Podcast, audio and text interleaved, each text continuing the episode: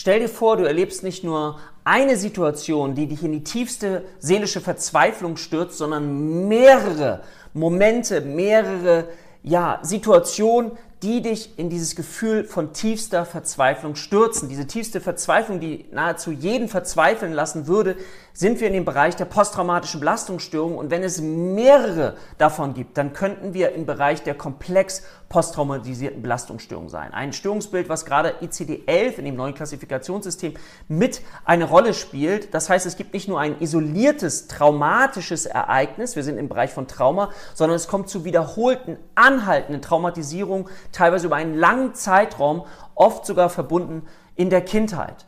Wichtig dabei ist, dass hier diesen Menschen auf jeden Fall eine Expertin zur Verfügung steht mit einer ausgebildeten Traumatherapie, weil wir hier ganz klar im Bereich der Traumatherapie unterwegs sind.